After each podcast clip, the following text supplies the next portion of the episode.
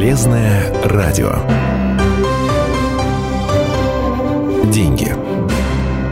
Почему одни десятилетиями не могут подняться по карьерной лестнице, а другие еще на старте набирают крутые обороты? Как новичку бороться с дедовщиной на работе, все успеть и не выгореть, правильно планировать свой день и как отличить кризис от реального желания уволиться? Это программа «Полезное радио. Деньги». У микрофона Илуна Агаджанова. Заповеди для начинающих карьеристов раскроет тренер личностного роста, психолог Ирина Блудова. Мы на связи по скайпу. Ирин, добрый день. Здравствуйте. Если у вас, наших слушателей, есть вопросы к эксперту, звоните по телефону прямого эфира 8 800 500 ровно 45 77 или пишите в WhatsApp 8 905 462 400. Вначале вот хотелось бы обозначить актуальность темы. Сейчас выпускники ставропольских вузов устраиваются на работу, только начинают свой путь в этом направлении. Некоторые, например, в связи с пандемией поменяли работу или вообще сферу деятельности. Ирина, вот в самом начале, мне кажется, важно понять вот поведение поведение и характер человека на работе и в целом в жизни, они одинаковые. Можно ли ожидать от пассивных, допустим, в личной жизни людей а, лидерских качеств на работе? А, поведение в жизни и в работе, конечно, отличается. Ну, поскольку мы каждый день играем какие-то роли и э, примеряем на себя совершенно разные маски. А, допустим, одна и та же женщина, да, она может быть прекрасным хранителем семейного очага, да, прекрасной матерью и женой, и в то же время быть таким жестким руководителем, конечно, отличается. Мы играем разные социальные роли в разных институтах социальных. А вот именно лидерские качества, они не, они не просто существуют у человека, ты либо лидер, либо не лидер во всем? Или все-таки может быть разница? Разница существует, потому что лидер, он в принципе, везде проявляет себя как лидер и в жизни, и в целом на работе, однозначно. Угу. Потому что но это воспитуемо, да, если человеку нравится, лидерство нравится, вести за собой людей, э, есть навыки, которые можно отдельно приобретать, получать, и да, и быть успешным лидером. Ирина, ну все-таки уже перейдем к делу, к теме нашего разговора. Вот э, пришел человек, допустим, выпускник на первое свое место работы, может быть, не первое, в общем-то. Как себя вести? Сразу хвататься за любое дело, заявить о себе или вот занять э, наблюдательную позицию какую-то? Отличный вопрос и актуальный на самом деле для многих будет. Первым делом, естественно, постараться занять наблюдательную позицию, потому что нужно понимать, да, как существует этот коллектив в целом, а, какие порядки и устои там приняты, а не лезть сразу с какими-то своими инициативами. Да? Наблюдательная позиция однозначно, стараться быть дружелюбным, а, стараться участвовать в жизни коллектива. То есть, если есть паузы, выйти с коллективом, не изолироваться там, допустим, в телефоне, да, по личным вопросам, угу. защищать себя.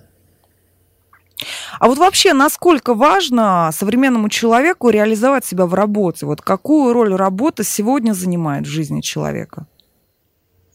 Работа занимает очень большую роль в жизни человека, а, потому что, ну, как минимум, это треть нашей жизни и а, большая составляющая. А, поэтому, ну, если мы будем заниматься делом, которое не любим, от которого не получаем удовольствие, ну, как минимум, это не экологично. Uh-huh. Да, поэтому вот, идти на работу без желания, без удовольствия, ну, не стоит. Ирина, ну это получается не только деньги для сегодня, это какая-то самореализация или вот только деньги для человека работа? Работа и самореализация, и денежный вопрос тоже актуальный очень а, для любого человека. Но самореализация – это такой вопрос своей идентичности, да, вопрос даже уверенности в себе. Если вы не реализованы в работе, вы зачастую очень неуверенно чувствовать будете себя и в жизни. Поэтому самореализация играет большую роль. Ирина, вот все же, да, вернемся к предыдущему вопросу, когда человек приходит на новое место работы, вот он занял наблюдательную эту позицию, да, посмотрел, какие здесь уставы, как здесь себя ведут, когда стоит начать проявлять себя, ну, то есть какое время, полгода это или три месяца, неделя, то есть когда человеку стоит заявить о себе, если он там хочет предложить какой-то проект, свое решение какое-то, каких-то проблем? Элон, совершенно постепенно это будет э, происходить, не так, что вы наблюдали из-за угла, да, и потом берете и сразу начинаете переходить к каким-то действиям. Где-то через два, через 2-3 недели абсолютно точно у человека появится такая адаптация, да, и э, уже примерное понимание, с кем и как можно общаться, какие отношения рабочие выстраивать, и переходить к более активным действиям уже можно будет. Угу. Но по поводу, допустим, общения с руководством, чтобы это не выглядело, как будто вы напуганы, да, а, стоит сразу, в принципе, определить, да, ваши основные там цели, задачи, а, и быть спокойно выполнять то, что от вас требуется угу. уже с самого начала. Ну вот, например, новичок заявляет о себе, и часто, да, возникают какие-то конфликтные э, ситуации со старичками, да, которые уже здесь, ну такая дедовщина на работе. Как вот действовать в конфликтных ситуациях? Новичку именно. Ну, конфликтные ситуации э, в первую очередь нужно сказать о том, что они существовали и будут существовать всегда, и не надо к этому относиться как к какому-то нонсенсу, да, это обычная нормальная рабочая атмосфера в любом коллективе. Мы все спорим на рабочих тем, э, в рабочих процессах, да, это нормально, и к этому надо относиться абсолютно нормально, без особых переживаний. Это первое, да. Uh-huh. Если есть возможность избежать конфликта, конечно, нужно попытаться его избежать. Тем более новичку, который не понимает еще правил игры, не понимает условий, а, как это происходит да, в этом коллективе конкретном, а, нужно постараться избежать.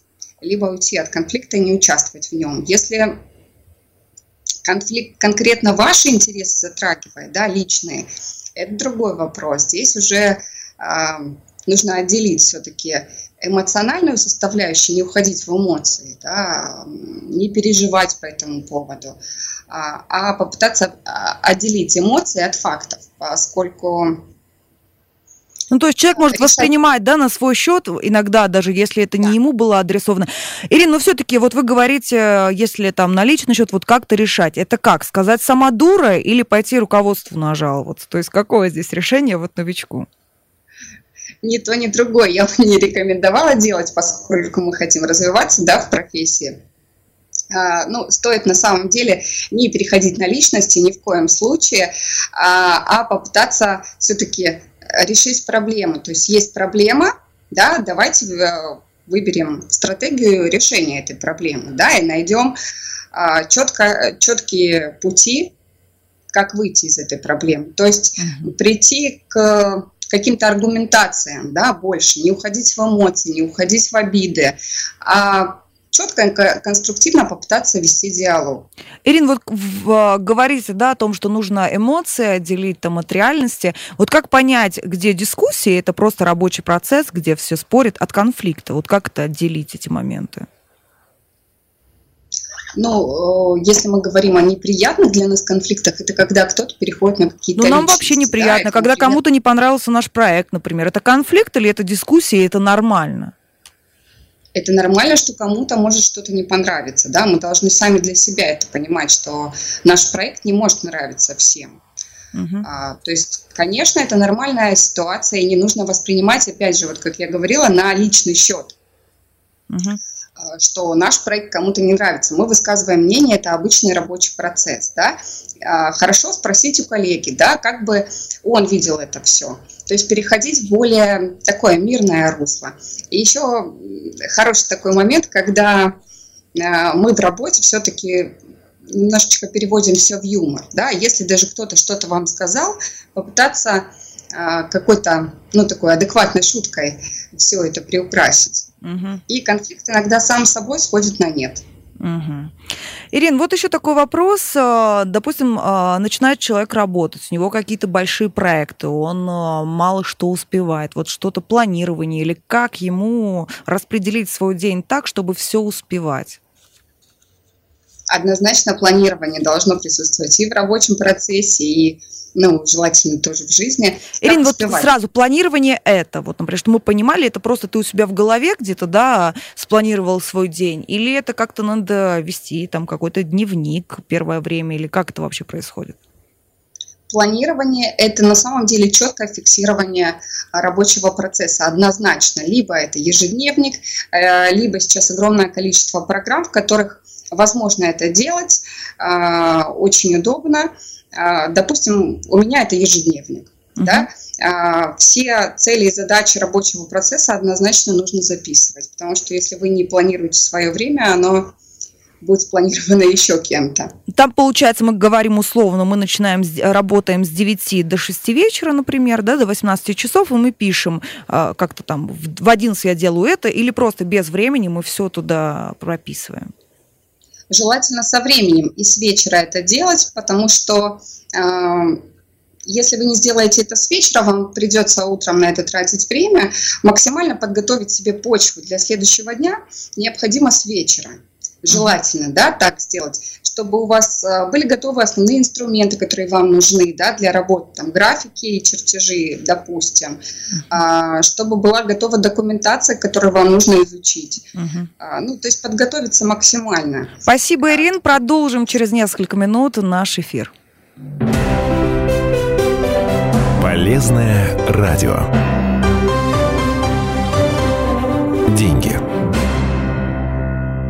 Продолжаем наш разговор с тренером личностного роста, психологом Ириной Блудовой. Говорим мы сегодня о том, как правильно выстраивать свою карьеру, больше советов новичко, новичкам. Ирин, мы уже начали говорить о планировании. Вот что из этого понятно, что мы можем использовать как ежедневник, да, записывать все своей да. рукой, или какие-то Вы... там, да, мобильные программы. И вот сказали о том, что записывать с вечера. И вот такой вопрос. Мы, допустим, у нас там определенно там 5 дел на день. Мы можем там на одно дело час выделить выделить? Как вот распределять именно время на дела какие-то? Может, есть какое-то ограниченное, чтобы там все успеть как-то?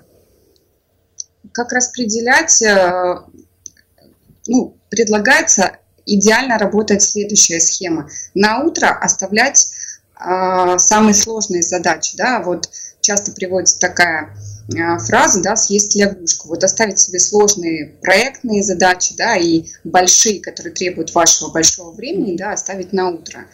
Э, сделать их, и дальше дела э, более мелкие, они будут идти легче и выполняться с большим удовольствием, потому что вы такой большой груз, да, с себя уже сняли угу. утром. А, что еще о планировании важно знать? Важно компоновать. Есть такой прием, да, компоновать мелкие задачи. Вот, допустим, задачи а, маленькие, которые занимают там, больше пяти минут, ну, не больше пяти минут, они формируются в один час. Ну, допустим, вам нужно сделать пять звонков, да, и желательно их сделать быстро и в одно и то же время. Вы потратите на это на самом деле меньше времени, чем настраиваясь на каждый звонок в каких-то перерывах. А, это вот угу. еще такой момент. А, прием, вот вы говорили, он про большие проекты, да, с какой стороны к ним подойти, как их спланировать, да, и как вообще за них взяться, чтобы духа хватило. А, только разбивать. Да, Ирина у нас находится, да, в минеральных водах, там сейчас взлетал самолет, летел, мы слышали это, но продолжаем. Э, только разбивать на части, если это большой проект, однозначно а, э, его декомпозировать. Да, Что такое так, съесть слона? Вот да, много это об этом говорили мы с вами даже до эфира. Я так понимаю, мы сейчас вот будем рассказывать, как есть слона, да? Абсолютно точно, да. Э, съесть слона – это большая актуальная тема, потому что ну, люди боятся, брать за, боятся браться за большие проекты, потому что они вызывают страх еще до того, как вы за него беретесь, да, потому что непонятно, как к нему подойти. Вот разбить его на части, разбить настолько, чтобы оно дошло до какого-то конкретного дела, маленького, которое занимает конкретно, допустим, максимум час, да, который вы берете и делаете сегодня. Угу. И постепенно-постепенно вы эту задачу большую вашу решаете. То есть как можно съесть слона? Съесть только по кусочкам, да, угу. вот такая же, а, в общем-то, параллель проводится с большими проектами. Угу. Съесть его частями. Ирина, еще вот такой вопрос. Э, в нашем планировании, в нашем дне есть чаще всего обеденный перерыв. И новички там э, чаще всего там забирают, остаются, что-то не успевают, не уходят на перерывы, а продолжают заниматься этой работой. Нужно ли ходить на эти обеденные перерывы? Тратить ли на это время? Или там быстрее-быстрее все выполнить? Насколько важно человеку вот эти перерывы посреди дня? Как они влияют на рабочий процесс? перерывы отдыха однозначно нужно планировать так же, как и а, рабочий процесс, поскольку если мы не будем отдыхать, мы не будем а, разгружаться, да, и отвлекаться от работы, так скажем, а, все приведет к тому, что может наступить просто профессиональное выгорание, да, когда вы уже работаете через силу, когда вам не доставляет удовольствия то, что вы делаете, угу. и у вас просто не хватает сил ни моральных, ни физических, в общем-то. Ирина, уже быть должны. Сказали уже о выгорании. Вот как не сгореть на работе? Вот часто это встречаем. Есть ли какие-то секреты или это индивидуально для каждого? Есть э, основные правила, да, которые способствуют вашему комфортному нахождению на работе, спасению вашей, так скажем, психики да, от эмоционального выгорания. Основные секреты заключаются в том, что, ну, первое, да, это то, что нужно просто хорошо восстанавливаться. То есть это здоровый сон, это здоровое питание, это перерывы в рабочее время, да, и обязательно а, отпуск тогда, когда он положен, угу. а, то есть устраивать себе разгрузку. Вдохновляться, да, даже? Да, восстанавливаться, восстанавливаться эмоционально, да, разгружаться. Не надо тащить ноутбук домой, да, и решать какие-то вопросы дома, а, стараться переключаться. Допустим, очень хороший прием от э, эмоционального выгорания – это найти себе хобби, найти то, что позволяет тебе переключиться с рабочего процесса. Это может быть абсолютно все, что угодно. Это спорт, это какие-то увлечения, угу. вплоть вышивания. Угу. Все, что угодно. Ирин, вот еще такой момент, а, вот, вот когда общаешься да, с своими коллегами, чаще всего в какой-то один период, вот бывает, когда ты только устраиваешься а, на работу, какой-то кризис наступает. Он один раз у человека бывает а, за всю работу? Или как это происходит? Оно индивидуально или, допустим, известно там через два месяца, там, ну это я сейчас придумываю, через полгода, через три года, вот есть эти, как вот э, в отношениях с людьми говорят, там, э, кризис э, в семейной жизни там через семь лет наступает. Вот есть ли такое с работой, вот срок годности какой-то вот? Примерно так же кризисы наступают, как и в семейной жизни на работе. В такое же время примерно. Ну, первое, да, это период адаптации, да, мы про него уже говорили, это в среднем около месяца, когда мы пристраиваемся, подстраиваемся, под новую компанию, под новый коллектив. И это однозначно очень стрессовая ситуация. Угу. И, и это а, первый такой стрессовый участок. Но здесь, например, ну, а если, дальше... Ирина, сразу по первому вопросу. Если, например, а, не понравилось, это не сигнал к тому, что нужно уйти, допустим, в первый месяц, в отличие, например, да, от а, более дальних кризисов? Или стоит все равно перетерпеть вот этот первый месяц? Кризис? В зависимости от того, что, что вы собираетесь терпеть. Да? Если вам сложно, это нормальная история, да, просто сложно, потому что идет адаптация, и сложно всем. Да, в зависимости от того, если у вас на работе идет хамство, и вы абсолютно не можете принимать такую модель, да и не стоит ее принимать, угу. тогда, конечно, это не ваш коллектив, это не ваша команда, и а, если это какие-то ваши личные ценности затрагивает, да, и личное достоинство, однозначно нужно уходить. Если же это просто трудности, да, прописывать, что конкретно, да, с чем возникают вопросы, какие навыки, чего вам не хватает, угу. наращивать навыки, вот которые... Прошел месяц, нужны. первый кризис, когда мы сталкиваемся со вторым кризисом? А, следующий кризис, он а, ну, четко не сформулирован по ну, на вашей практике, времени, вашей да? практике. Ну, ориентировочно это 5-7 лет, когда э, рекомендуется все-таки менять работу, либо менять немножко направление деятельности. Психологи рекомендуют, потому что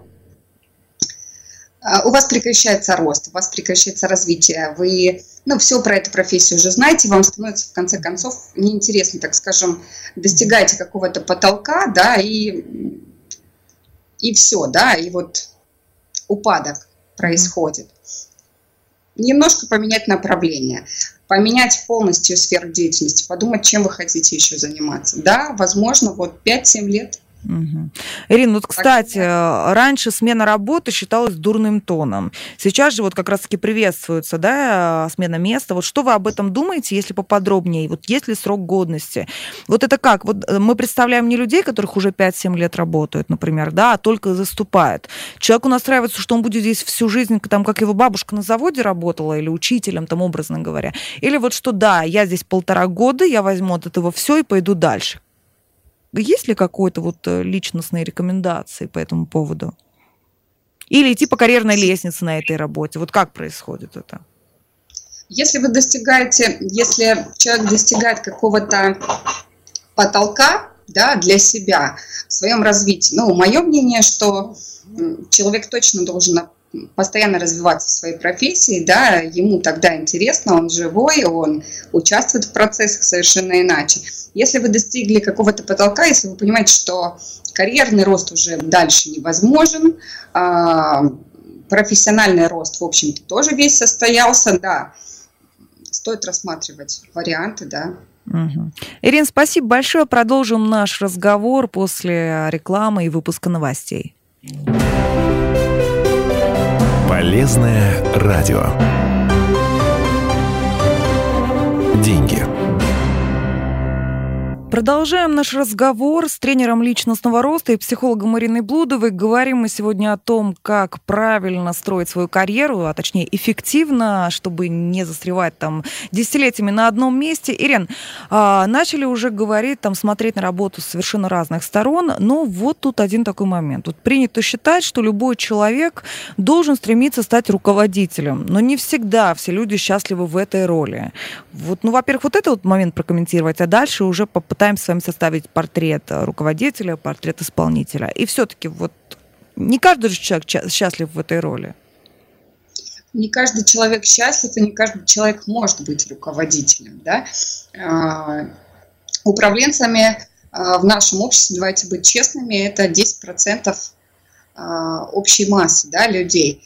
Это управленцы. Все остальные, им комфортнее находиться в роли хороших специалистов, э, которые хорошо выполняют свою работу, и этого достаточно. Отвечают за свои показатели и все. Э, руководить кем-то, нести ответственность за кого-то, ну, это желание возникает не у всех. Ну, давайте попытаемся составить, например, идеального, вот потенциального, точнее, вот что человек, а он в будущем станет руководителем, потому что у него есть вот эти качества, вот эти, вот эти. Угу.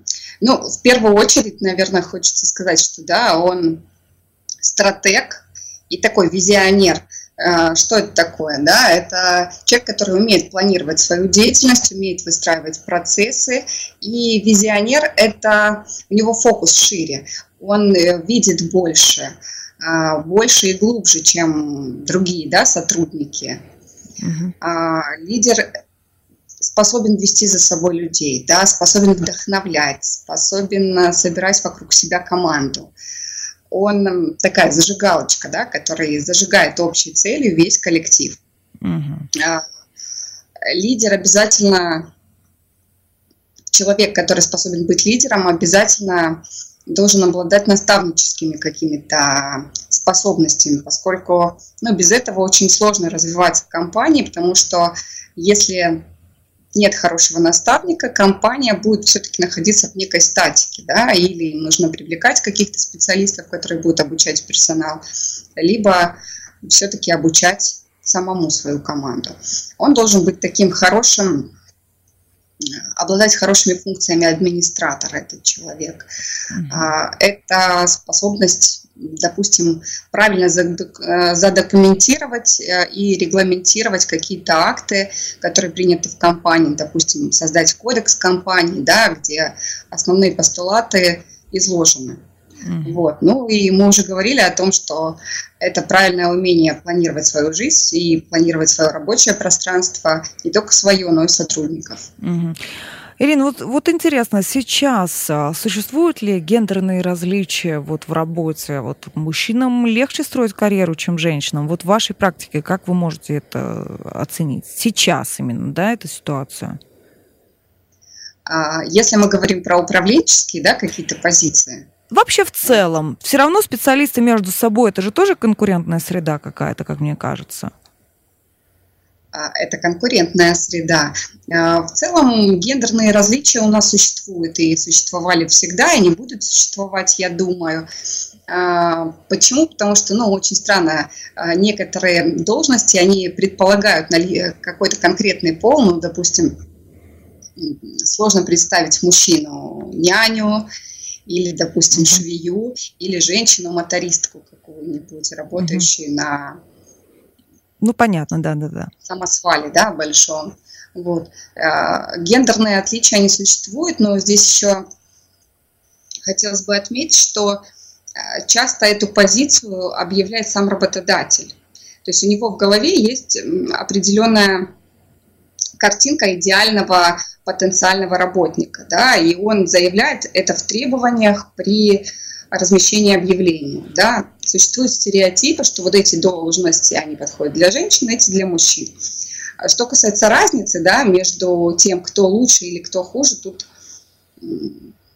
я думаю, что каждый хорош по-своему в своей работе. Женщины, они более эмоциональные, они более импульсивные в работе. Они, возможно, быстрее делают какую-то работу. Мужчины, они больше стратегии, они выстраивают а, процессы лучше, чем женщины. Mm. Тут вот такое разделение присутствует. То есть у них стратегия, наверное, на каком-то уровне а, генетическом заложена, да, там планирование войны, каких-то действий таких Понятно. Ирина, семейного бюджета. Да, вот здесь еще такой вопрос. А можно ли вот связать, что женщины сейчас поздно выходят замуж, чаще разводятся, потому что вот ушли в карьеру, такие само, слишком самодостаточные? Отчасти да, да, конечно. А женщины-карьеристки, они у нас, их стало больше, да, этот вопрос назрел, что они легче уходят из семьи и бросают все, если их что-то не устраивает в партнере, потому что они, ну, так скажем, более финансово независимы, чем женщины а, предыдущего да, поколения. Они более нетерпимы каким-то обманутым своим ожиданиям. То есть если мужчина агрессивный в отношениях, не соответствует каким-то параметрам их, конечно, отчасти, да, карьера способствует тому, что женщина стала просто более уверенной в себе. А возможно ли вот распределить, э, полностью не уходить в работу, вот какие-то советы, да, например, а, как разделить работу и личную жизнь, стоит ли нести работу домой, как вот это все, чтобы сохранить этот баланс, понятно, что нетерпимо, но все равно какой-то Особенно баланс. в условиях пандемии, да, когда да, многие да. работают сейчас из дома. Да. Да, разделение однозначно возможно. Если мы говорим просто о разделении, когда человек ходит на работу, а, это один вопрос, да. А, ну, допустим, закончится рабочий день. Что мы можем сделать для того, чтобы перестроиться? Да, это на самом деле перестройка. Вот у нас были рабочие процессы, мы все были в работе, и теперь нам нужно выйти из, из этого состояния и угу. заняться домашними делами. Как лучше это сделать? В конце концов, просто пройти. Никак, скинуть на мужа. Нет, э, ну, постараться, допустим, пройтись пешком от работы до дома. Да, Пока он приготовит ужин. Отключит внимание. А, второй момент, да, там после работы пойти сходить в спортзал. А, физические нагрузки, они перестраивают однозначно нас, а, деятельность менять с умственной, допустим, на физическую, mm-hmm. и вы уже отключаетесь от этого процесса. Существует еще такой прием, если под конец рабочего дня, я уже говорила, да, составляете ваш план и готовите день на следующий, вы себе так подводите черту и можете сказать, да, все остальное я решу завтра. Я подумаю об этом завтра, на сегодня мой рабочий день закончен. То есть ну вот мозг, он достаточно мобильный, да, и он понимает приказы, которые мы ему даем. Угу. Вот перестроится все. А в семье разговаривать ли о работе? Вот, допустим, ты пришел с работы. А, нужно ли разговаривать друг с другом опять о работе, рассказывать о своих проблемах? Или пусть работа остается на работе, а супруги должны обсуждать что-то другое, допустим, поставить какой-то табу, что, допустим, э, с 6 до 9 вечера мы не обсуждаем работу. Вот, может, какие-то такие приемы существуют? Существует, об этом можно разговаривать с супругом, да, и говорить, я не хочу не слушать, не обсуждать свою работу, да, угу. и будь добр, пожалуйста, не неси это тоже домой, потому угу. что э, будет ощущение, как будто вы просто продлеваете свой рабочий день в то время, когда вы должны отдыхать, вы продолжаете работать в голове у себя, угу. да, не нести домой, не обсуждать, э, желательно не брать трубку по рабочим моментам, ну, насколько это возможно, да, угу. в нерабочее время, отключать мессенджеры, да, к примеру, э, рабочие чаты, которые у вас есть, отключать их, это угу. будет лучшим Ирина, у нас осталось совсем немного времени, и вот в завершении хотелось бы от вас вот несколько наставлений тем, тем, кто, может быть, там завтра выходит на работу, может быть, не бояться, вот несколько ваших им рекомендаций таких, может быть, не к делу руководства, а что-то эмоциональное, вот что-то бы, что настроило бы их, помогло им?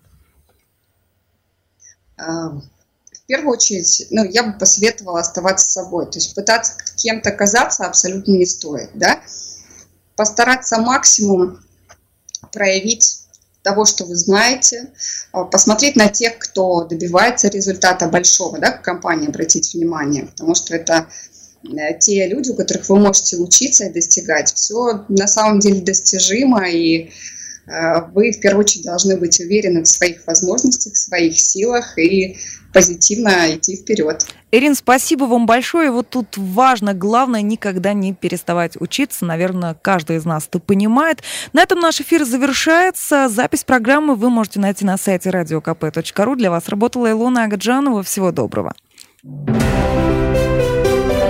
Полезное радио.